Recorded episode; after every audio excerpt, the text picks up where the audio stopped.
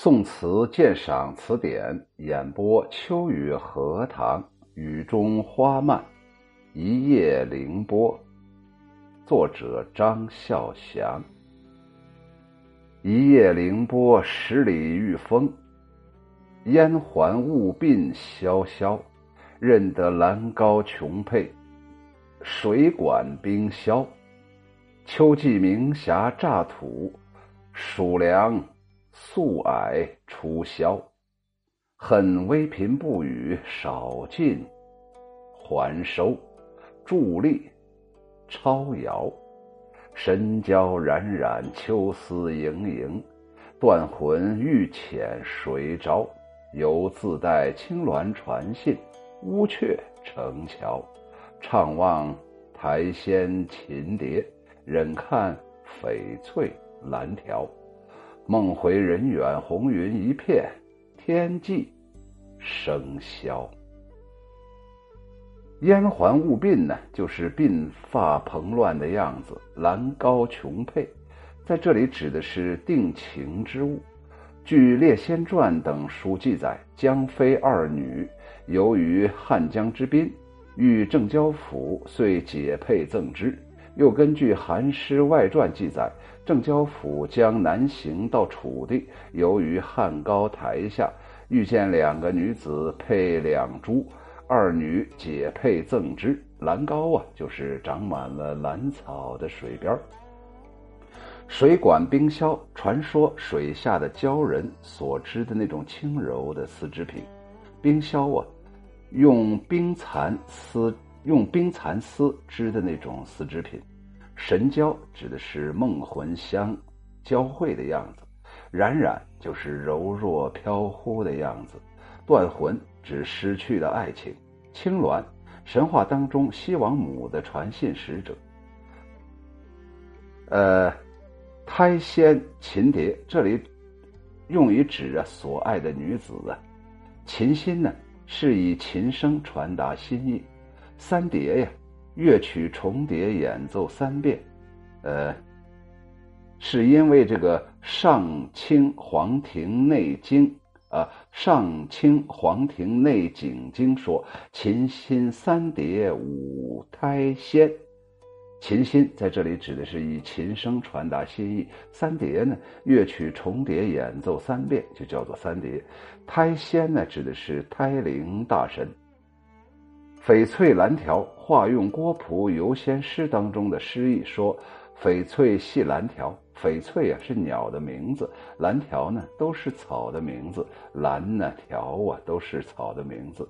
翡翠系蓝条指的是一种飘渺的、不存在的、虚幻的那种场景。翻译出来就是一叶小舟凌波乘风十里，水神风环雾鬓。”从冰消琼佩的服饰去辨认，竟是旧时的情侣。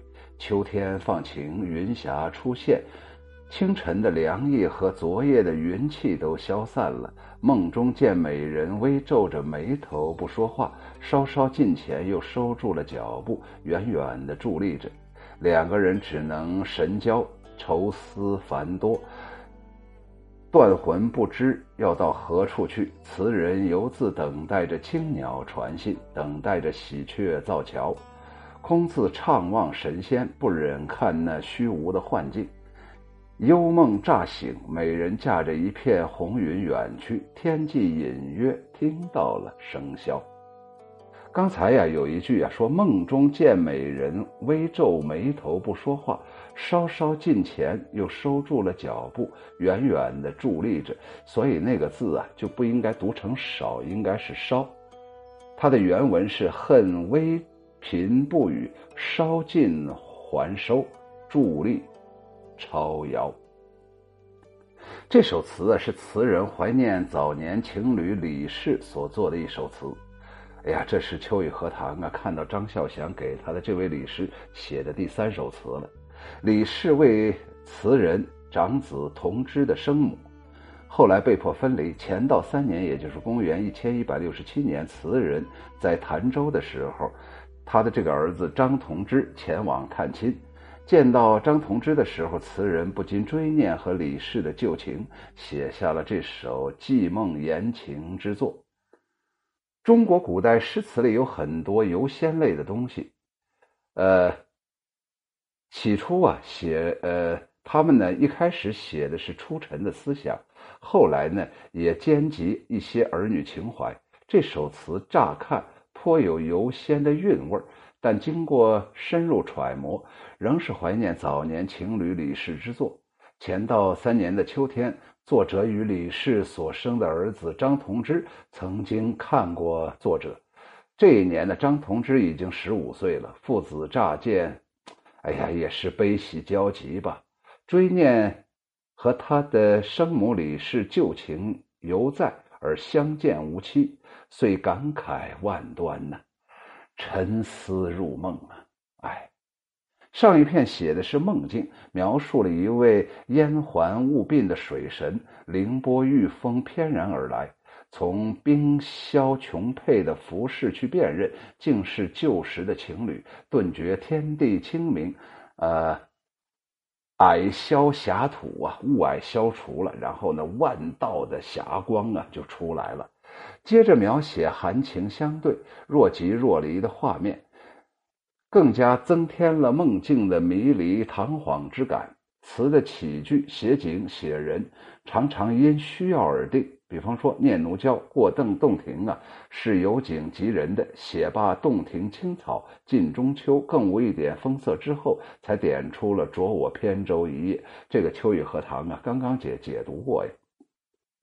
如果这首词也采用同样的写法，把起句和秋季这一联互换一下位置，损益几个字，使之成为秋季天高，明霞乍土，呃，暑凉素霭初消，一夜凌波渺渺，烟环雾鬓萧萧。这样平铺直叙，纵使字句斟酌的非常好，也是显得平庸无力，振不起来。作者所以致梦是思念情侣，并非流连光景，所以一开始就要突出重点。正如楚辞湘夫人的写法，以弟子降西北主突然兴起，然后才写袅袅兮秋风，先让人物出场，然后再写场景。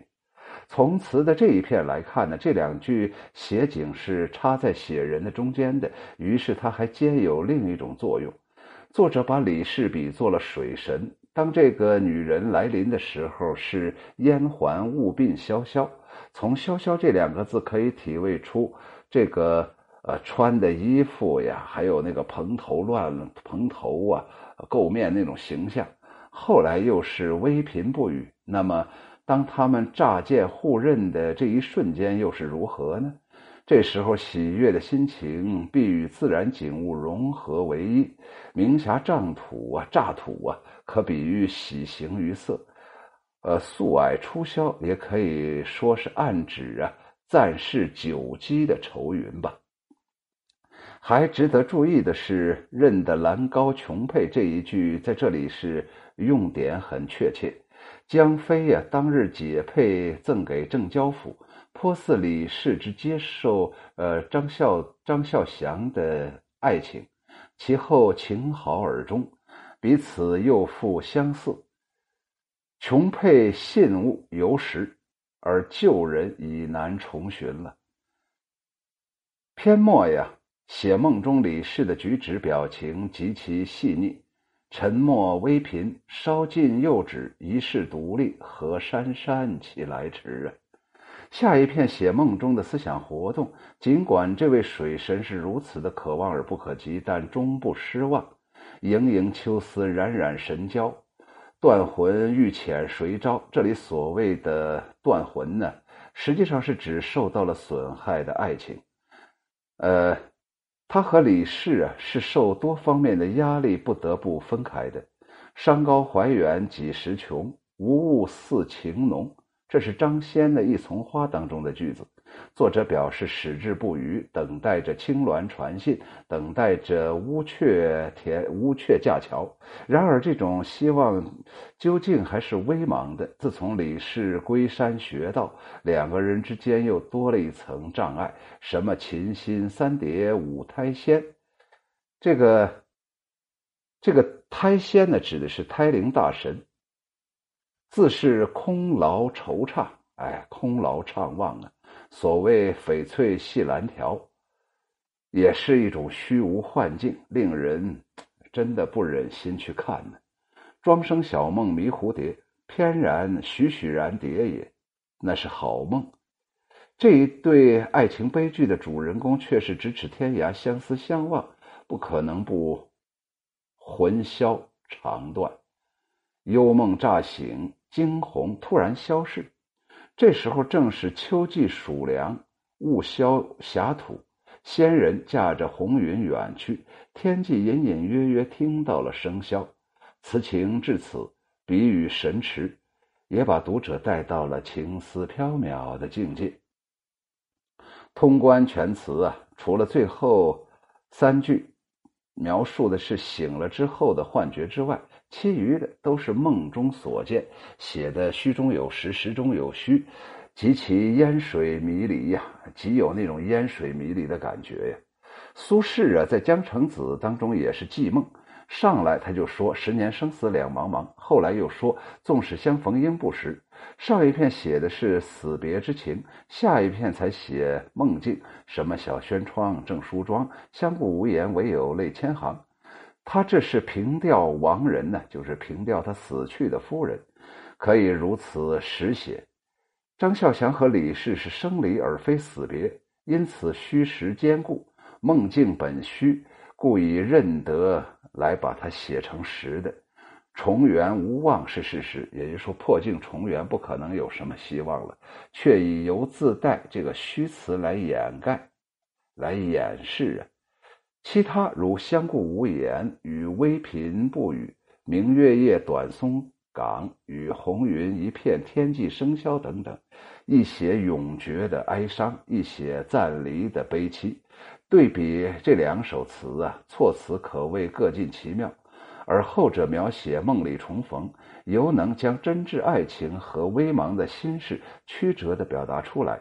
张孝祥自从绍兴丙子。送别李氏，那一年是一一五六年，曾有虽富贵，忍气平生惊怖，即不如江月，照一青叶同去。这个这首词啊，念奴娇咱们以前也讲过。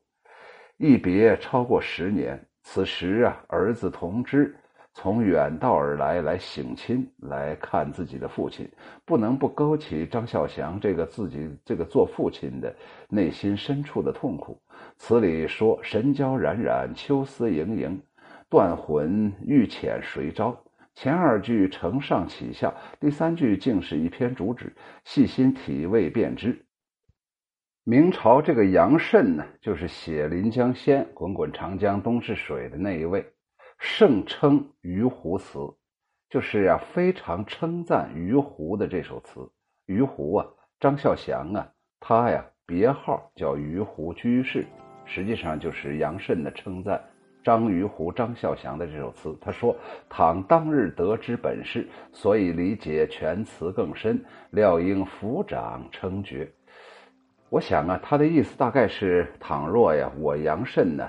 当时啊，能穿越到张孝祥所生活的那个呃时代，在张孝祥的身边，呃，探得本来的这些事情，这些事情的原原原原本本原委呀，我呀可能对这首词理解的就更深。当时我一定会抚掌称绝呀。张孝祥在那儿流泪呢，他在那儿呱唧呱唧鼓掌呢，这个是不是有点太伤人了呀？但是，从另一个侧面能表现出这个杨慎呢对张孝祥这首词真是推崇之极呀。下来，秋雨荷塘再啰嗦两句。这首词啊，这个下面的这个文学鉴赏啊，写的相对来说呀，有点文绉绉的了。秋雨荷塘用大大白话来解读一二吧。首先，第一个，他把呀他的那个李氏啊描写成了神飞仙子，可是这个神飞仙子浑身冰凉。像梦幻一般，呃，只可观不可亵玩焉呢，只可看不能够接近呢，像一阵风，像一片云雾啊！你想啊，它是烟环雾鬓萧萧啊，冰管水管冰消啊，没有一点热乎气儿，好像是一个女鬼。第二个，我想说呀，为什么这首词没有把他的把他和李氏生的这个儿子张同之加进来呢？让张同之作为他们之间的一个呃传递呃信息的这么一个信使呢？就是他在这里面所说的那个呃青鸾传信呢？实际上，张同之不就是个青鸾吗？为什么在这首词里头没有提到张同之呢？只是在背景当中说到了呢？